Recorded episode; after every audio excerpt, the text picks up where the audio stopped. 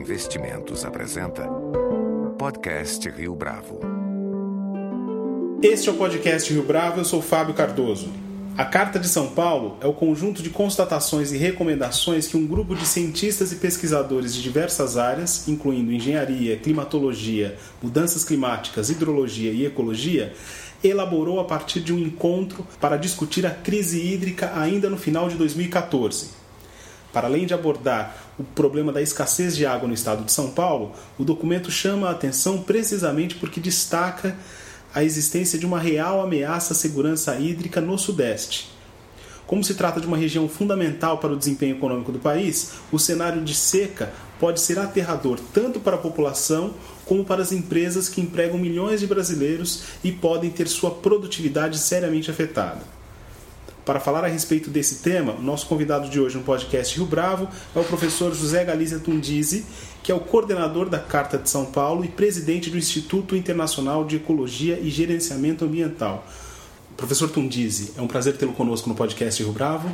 Muito prazer, eh, Fábio. Agradeço muito a disponibilidade e o convite que me foi feito pela Rio Bravo Investimentos para discorrer não só sobre a Carta de São Paulo, mas sobre a crise hídrica no Sudeste em geral.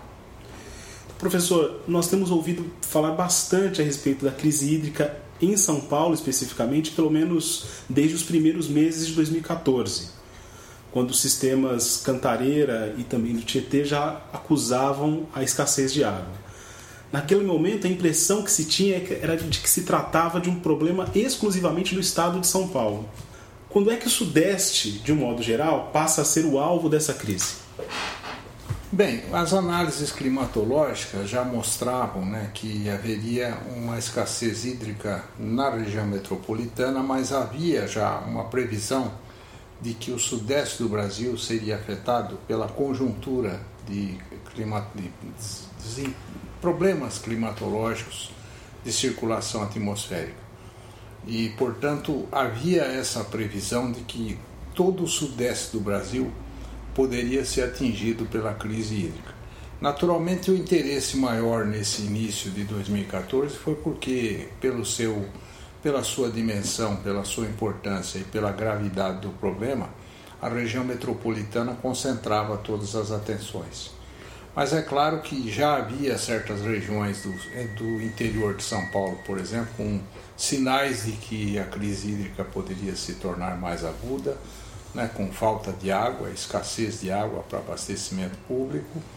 Havia uma queda na precipitação em muitas regiões do estado e, portanto, uh, começou-se a ter a noção de que realmente não só a região metropolitana poderia sofrer os impactos da escassez hídrica, mas uma boa parte do estado de São Paulo, que inclui então todo o estado e cuja economia poderia ser afetada também.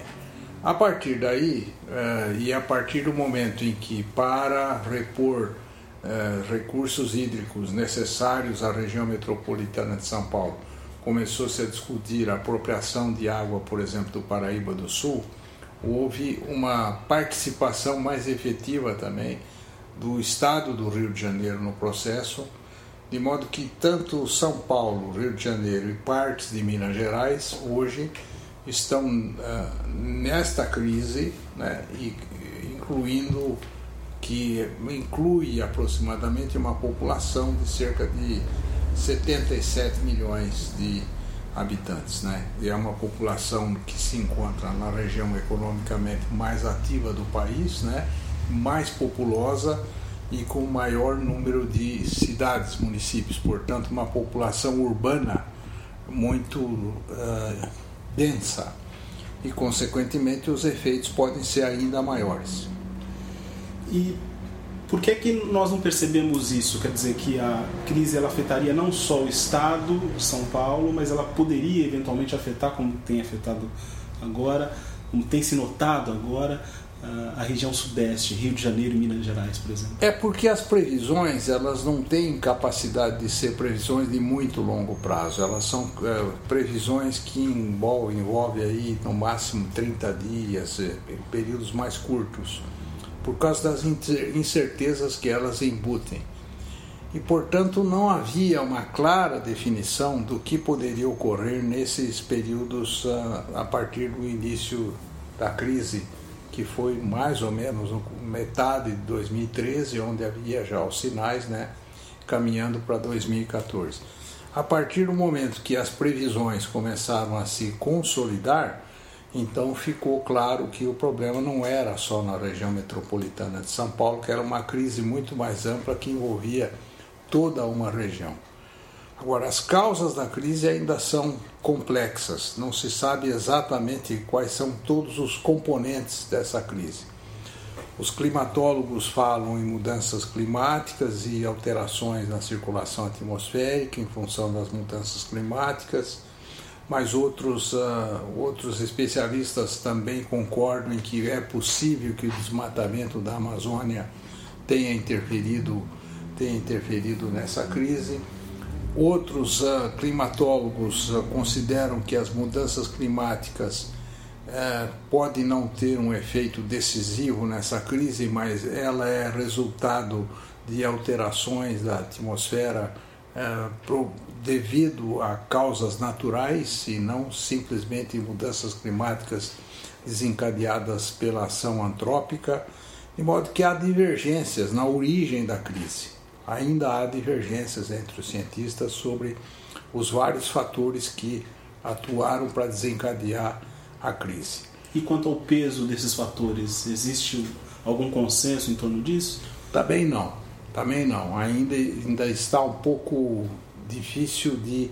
É, está um pouco difuso esse processo. Mas o que é certo é que a ação antrópica a nível das bacias hidrográficas ela tem contribuído para esse processo, porque o desmatamento, a demanda de água excessiva, né, a falta de reuso, a falta de tratamento de esgotos, que aí são ações antrópicas, né, elas também contribuíram para exacerbar a crise. Por exemplo, se nós tratássemos todo o esgoto do Sudeste, poderíamos ah, lançar a mão do reuso como uma alternativa importante mas como nós tratamos só 30%, no máximo 40%, e aí São Paulo está na frente de outros estados, mas mesmo assim nós tratamos muito menos do que seria desejável, aí nós não temos condição de usar o reuso. Então, a conjunção dos fatores climatológicos, hidrológicos e as modificações pelas quais passou a atmosfera, sejam de qualquer causa, né, de qualquer origem, né, elas têm um rebatimento também nas ações antrópicas ao nível do terreno, ao nível da bacia hidrográfica. Contaminação, uso do solo, desmatamento, drenagem e a questão da, da, da demanda excessiva. É, a médio e longo prazo, professor, o que, que essa ameaça à segurança hídrica no Sudeste ela representa? Bem, se essa crise continuar, e parece que ela não será uma crise de um período único, ela poderá se estender por mais tempo do que está avaliado. Né? Eh, se essa crise continuar, haverá impactos muito severos, porque o país e a região não está preparada para uma escassez hídrica desse porte. Os sistemas de produção não estão preparados, os sistemas de abastecimento não estão preparados, a produção de alimentos, né? Então, ah, todo o conjunto de processos que depende da água será afetado. Então, tem duas coisas que precisam ser feitas ah, rapidamente. A primeira coisa é o seguinte: é você ter que se adaptar a uma nova realidade. Nós estamos vivendo hoje uma nova realidade que não é de abundância, mas de escassez. Tem que aprender a conviver com isso. E não é só o público, são as indústrias, a agricultura, a navegação, todo o conjunto, a energia, há, há que haver uma, um consenso de que é preciso mudar a gestão das águas, né? no sentido de que essa fase de adaptação seja a mais rápida possível e ela possa, a partir daí, eh, conviver com a realidade da crise hídrica. Essa é a primeira coisa. E a segunda coisa, naturalmente, são medidas estruturais. Nós temos que trazer mais água para a região metropolitana. Disso não se escapa. Né? E para isso temos que buscar possibilidades de trazer água de outras bacias para São Paulo. Isso está sendo feito na China, por exemplo, em outros países está sendo feito de uma forma muito intensa, porque também em épocas de escassez lá resolve-se o problema dessa forma. Você tem que trazer água para a região metropolitana com 20 milhões de pessoas e que é realmente um grande problema ecológico, econômico, social e ambiental, né? E, e portanto tem muitos contornos e de saúde pública. Então tem contornos muito sérios. Então as, as, as medidas estruturais são trazer água né, da, de todas as fontes disponíveis para a região metropolitana de São Paulo, reduzir drasticamente a demanda, não só nas residências, mas nas indústrias, né, e também na agricultura, para o caso do estado de São Paulo, né, e por outro lado, por outro lado, iniciar o processo de de educação da população e de adaptação à nova realidade, que é essa estiagem, essa seca prolongada. Além disso, é preciso lembrar que o nosso documento levanta muito bem esse problema. É preciso uma nova governança de água. Você não pode mais ter uma governança de água com abundância. Nós temos que governar.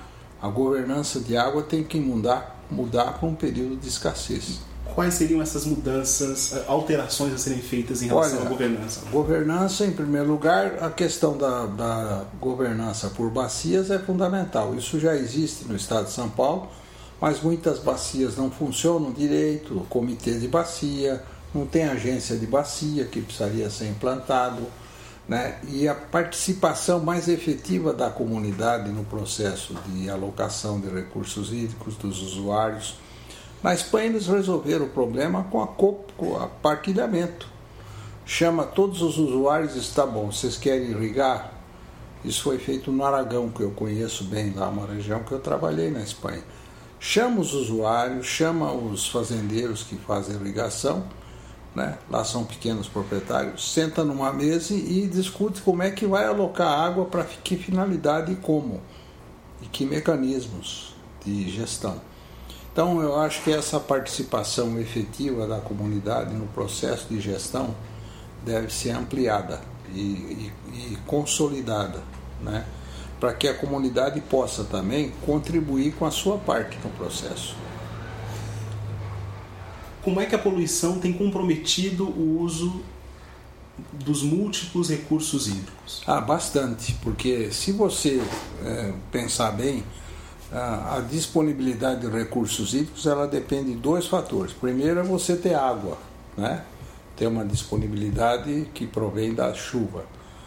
Mas a segunda parte da disponibilidade ela provém da possibilidade de você ter uma água que possa fornecer qualidade para a população e para as diferentes atividades industriais, etc. Isso não tem acontecido porque, como a contaminação ela prejudica a qualidade, você não pode usar essa água. Às vezes você pode até usar, mas o custo do tratamento é extremamente elevado. Então a falta de uh, o excesso de contaminação também interfere na disponibilidade. Por essa razão, a disponibilidade de água não depende só da quantidade de água, depende da qualidade. E se a qualidade estiver muito deteriorada, você não pode, o tratamento dessa água é muito caro e inviabiliza esse uso, né? E portanto não há condições de. Então a, a indisponibilidade de água também provém da contaminação. Na Carta de São Paulo é mencionada a mudança no modelo produtivo o professor mencionou isso agora há pouco numa das respostas. Como é que isso poderia ser operado em relação à indústria e à agricultura, por exemplo? Bom, a agricultura usa 70% da água disponível no Brasil, no estado de São Paulo, em qualquer lugar no Brasil. Se você olhar os dados, você tem 70% agricultura, 10% indústria, ah, depois a 10, 12% uso urbano e aí outros usos. Ah, primeiro, reduzir drasticamente a quantidade de água utilizada na agricultura, por exemplo, utilizando técnicas mais efetivas de irrigação. Essa é a primeira coisa que deve ser feita.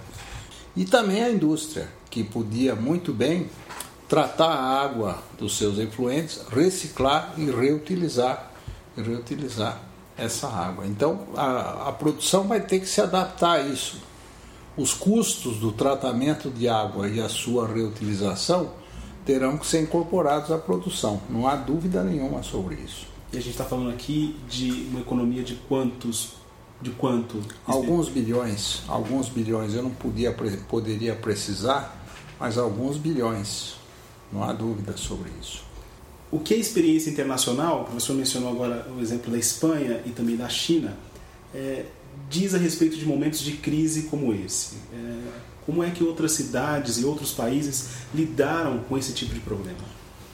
Bem, o caso de Barcelona é um caso, por exemplo, muito próximo de São Paulo. A crise foi em 2007 e 2008, foi dois anos, muito severa também. Barcelona precisou trazer quatro navios de água da França por dia, com 250 mil metros cúbicos cada navio, para poder fornecer água à população. Iniciou imediatamente a implantação de uma planta de dessalinização né, e reduziu drasticamente a demanda, e inclusive não só a demanda doméstica, mas a demanda industrial, por exemplo, proibiu qualquer uso de água em chafarizes para limpeza de qualquer tipo de sistema. Né? Então houve uma drástica redução ah, no consumo de água ah, para poder ah, é, compatibilizar a demanda com os recursos hídricos disponíveis. E além disso, a importação de água, né, por seis meses essa água foi importada da França, né, diária para poder resultar em, em, água para a população. E a população foi uh, compelida a usar a menor quantidade de água possível, aproximadamente 100 litros por dia por família. Drástica redução. Professor, em termos de números, quanto custou a crise hídrica em Barcelona? A crise hídrica, se você considerar a perda de produção a redução necessária até de flores, por exemplo, né? Tudo, tudo foi a perda na produção. E, mas e também os investimentos necessários para contornar a crise, para fazer frente à crise, porque isso também conta, né? Eram investimentos que se não houvesse crise não precisariam ser feitos. Por exemplo, quatro navios de água por dia da França, com 250 mil metros cúbicos cada um, custaram um valor considerável para o governo catalão. Portanto, essa crise, ela teve, o conjunto dela deu um prejuízo de 1 bilhão de euros à economia catalã. Isso representa 0,87% do PIB da Catalunha né, em dois anos, que não é, é algo extremamente é, sério. E, e, portanto, nós temos que avaliar aqui em São Paulo, especialmente no estado de São Paulo, né, essa crise, o que aconteceu em termos de economia essa crise. Vou te dar alguns exemplos. Né? A hidrovia do Tietê fechou por seis meses. Né? E isso representou a perda de 5 mil empregos diretos que trabalhavam na hidrovia, outros indiretos, e a mobilização de 10 mil caminhões para transportar o que a hidrovia transportava. Então veja o efeito cascata desse conjunto todo. Né? Isso fora problemas na produção de alimentos, na distribuição, eh, na indústria, né, redução aí no comércio, em alguns serviços. Né? Então, tudo isso é afetado pela crise. E, portanto, isso pode ser. Isso é tão grave que há bancos que estão começando a reformular sua carteira de investimento em função da crise. Falando de curto prazo, professor, quais seriam as medidas emergenciais que poderiam ser adotadas para promover essa redução na demanda de água, para que o problema da escassez não se tornasse ainda mais grave do que ele já é? Bom, eu acho que não há dúvida nenhuma que é, a informação à população sobre a gravidade da situação, a educação, seria um primeiro passo importante, né? a mobilização da população para que a população compreenda que a crise não é uma crise passageira, ela pode durar alguns anos e é preciso que a população mude seus hábitos com relação aos usos da água. Primeira coisa. Segunda coisa, não há outra alternativa para redução da demanda, a não ser colocar taxas cada vez mais elevadas para reduzir a, a, capacidade da população de usar, de usar muita água e em casos extremos, né, é, o racionamento de água e até o rodízio, dependendo da região uh, e da, da, situação das diferentes regiões de São Paulo. Não vejo como não há outras alternativas. Isso com relação à redução da demanda. É claro que o governo tem que trabalhar também com a possibilidade de trazer mais água e nós já temos uh, uh, com, trabalhado muito a questão da represa Binix, que é uma outra alternativa importante. Usar a represa Binix como um manancial que possa oferecer água de boa qualidade à população de São Paulo é uma tendência que está cada vez mais concreta. Eu estudei muito a represa Billings, eu conheço o sistema e eu posso assegurar que em alguns braços da represa Billings, né, com tratamento inicial e após a transferência para outros, uh, outros represamentos e com depois tratamento de água adequado, uh, que tem, que existe, essa água pode ser fornecida à população. Essa é uma outra alternativa emergencial muito promissora. E a questão do desperdício de um modo geral, quer dizer, é, existe alguma, algum refreio que possa ser feito em torno disso? Aí não vejo outra maneira, porque você não pode fiscalizar 20 milhões de pessoas em uma região metropolitana que tem é, tamanho da Holanda, né? são 10 mil quilômetros quadrados, não é possível. Então, para você fazer isso, você tem que aumentar, sem dúvida nenhuma, a comunicação com a população. Eu não acredito em fiscalização, não dá para você fazer isso por causa do volume e da quantidade de pessoas necessárias para fazer essa fiscalização. O que é apostar na educação da população, na comunicação em massa da população, para que ela possa é, compreender cada vez com mais agudeza a criticidade da, da, da, do problema e contribua com, esse, com a sua participação. Não vejo outro, outro mecanismo. Agora, precisa arrumar mecanismos uh, de comunicação de massa. Né? O Rio de Janeiro, por exemplo, pegou um ator famoso para ir na televisão e ele faz uh, chamadas de 30 segundos sobre água. Né? E, portanto, eu acho que é uma maneira de você procurar sensibilizar a população. Professor José Galiza Tundizi, muito obrigado pela sua participação no podcast Rio Bravo. Eu que agradeço, estou sempre à disposição.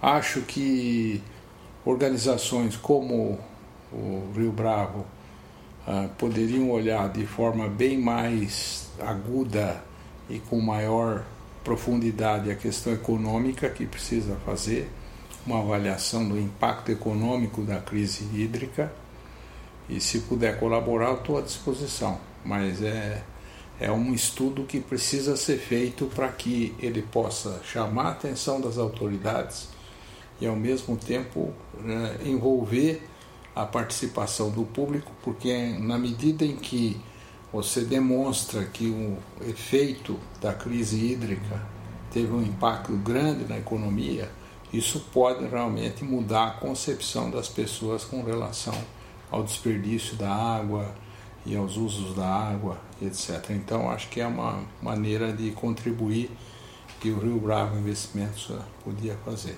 A crise de, da água de Barcelona, ela causou uma perda de um bilhão de euros em dois anos. Isso é quase 1% do PIB da Catalunha. Professor José Galiza Tondizi, muito obrigado pela sua participação no podcast Rio Bravo. Eu que agradeço a oportunidade e estou sempre à disposição. Com edição e produção visual de Leonardo Testa, esse foi mais um podcast Rio Bravo. Você pode comentar essa entrevista no SoundCloud, no iTunes ou no Facebook da Rio Bravo.